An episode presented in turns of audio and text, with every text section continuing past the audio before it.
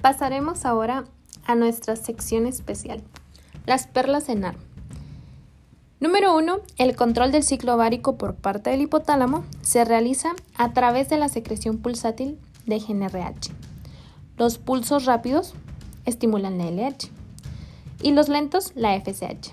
Sin embargo, la liberación continua, como ocurre en la administración de los análogos de la GNRH, desensibiliza las células provocando una situación de hipoestrogenismo útil en el tratamiento de la endometriosis, miomas uterinos, pubertad precoz y estimulación ovárica. Número 2.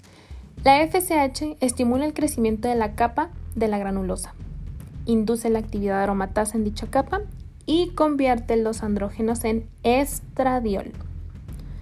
Número 3.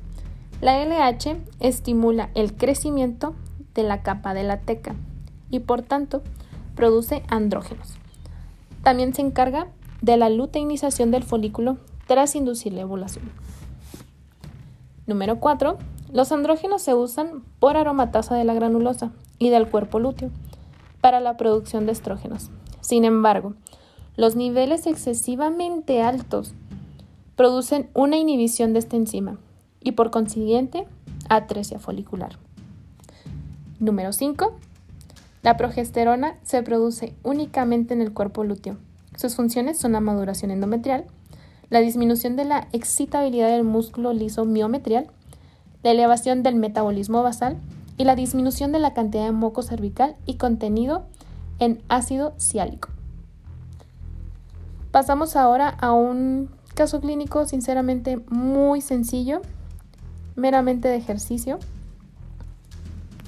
Y nos dice, la inhibina es un péptido producido en las células de la granulosa e inhibe la secreción de, número 1, LH, número 2, andrógenos, número 3, FSH y número 4, estrógenos.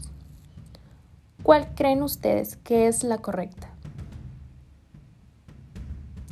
Así es, la FSH. Con esto damos por terminado nuestro tema. Espero les sea de gran ayuda, que haya sido muy claro y nos vemos en nuestro siguiente episodio.